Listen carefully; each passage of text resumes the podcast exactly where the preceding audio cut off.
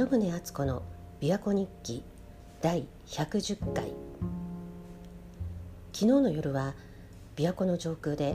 時々雲に隠れる月を眺めて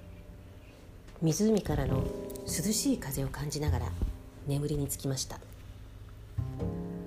今日も雲が多いですけど琵琶湖は穏やかです。さてこのシーズン1ではすべてのお金の悩みを永久に解決する方法。という本を読んで私が理想の家を引き寄せたという話をしてきました。前回は私が引き寄せた理想の家についての不思議な偶然についてお話ししました。でも他にも不思議な偶然はいくつかあったんです。この理想の家の引き寄せはそもそもは私が琵琶湖に面したスポーツジムに通うようになってああ琵琶湖が見える家に住みたいなって妄想したことが始まりだったっていう話を以前にしましたけれどもこのスポーツジムで時々顔を合わせる方がいてである時雑談してて私が引っ越したっていうことを話すと「えどこに引っ越したの?」って聞かれて大まかに答えたらあその辺り知ってる。お友達が昔住んでたのよって。詳しくその地域のことを話し始めて。で話してたらその方のお友達が以前住んでいらしたのは我が家のお隣の家だったっていうことが判明したんです。だからその方はその辺りに何度もいらしたことがあったんですね。だけどそのお友達はもうすでに別の場所に引っ越したのよっていう話でした。それから同じ電車の沿線に住んでる知り合いの方とたまたま電車で同じ電車に乗り合わせてでちょっと話してたら共通の知人から我が家が引っ越したことを聞いてらして「もしかしてあのうちですか?」って聞かれたんですその方も我が家の近所にお友達が住んでらして時々この辺りに遊びに来てたらしくって。だからこの家が売りに出たことを知って実は興味を持ってたそうなんです。内覧までされたかどうかはわからないんですけどその方から「眺めがいいんでしょうね」って言われました。で一番びっくりしたのはその頃仲良くなったお友達と多分その時が初めてだったと思うんですけど一緒にランチに行ったんです。その方は別の町に住んでたんですけどパン好きのその彼女が帰り道に我が家の近くにある人気のパン屋さんに寄ってみたいっていうんで寄ったんですね。でそこのパン屋さんで彼女がふと我が家の場所を聞いてきたので住所を言ったんです。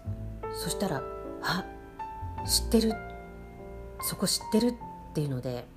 実際に我が家に来てもらったらなんとその我が家のお隣の家にかつて彼女の親戚の方が住んでたって言うんです。しかも彼女とご主人を引き合わせてくれたのがその親戚の方だったのでその家にも、まあ、もちろん何度か来たことがあったようでこれまた何ていう偶然だろうとびっくりしました。つまり私がスポーツジムで雑談していた方は彼女の親戚の方とお友達だったわけですよね。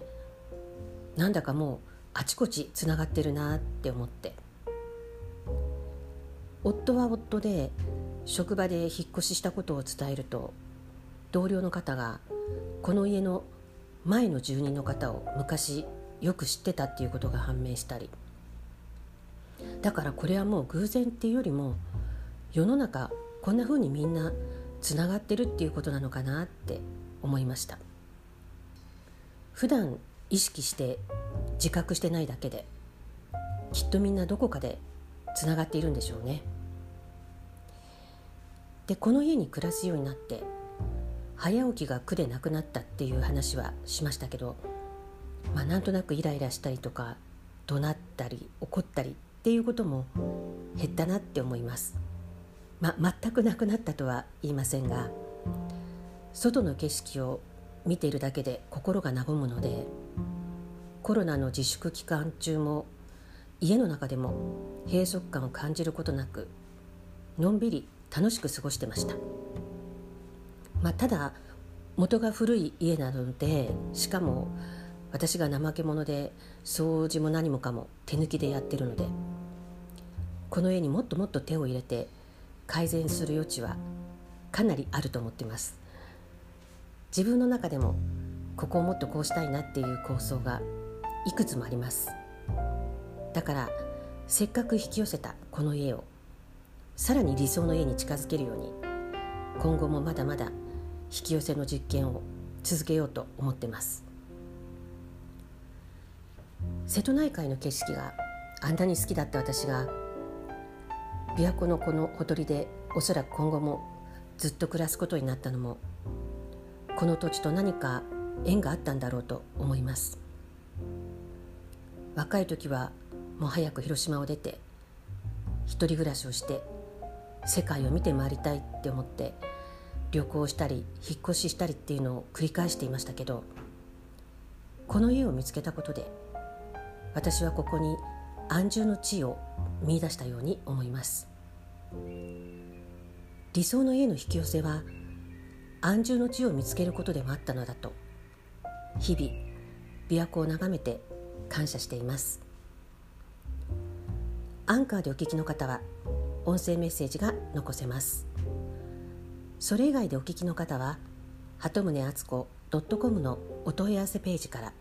メッセージが送信できます。鳩宗敦子でした。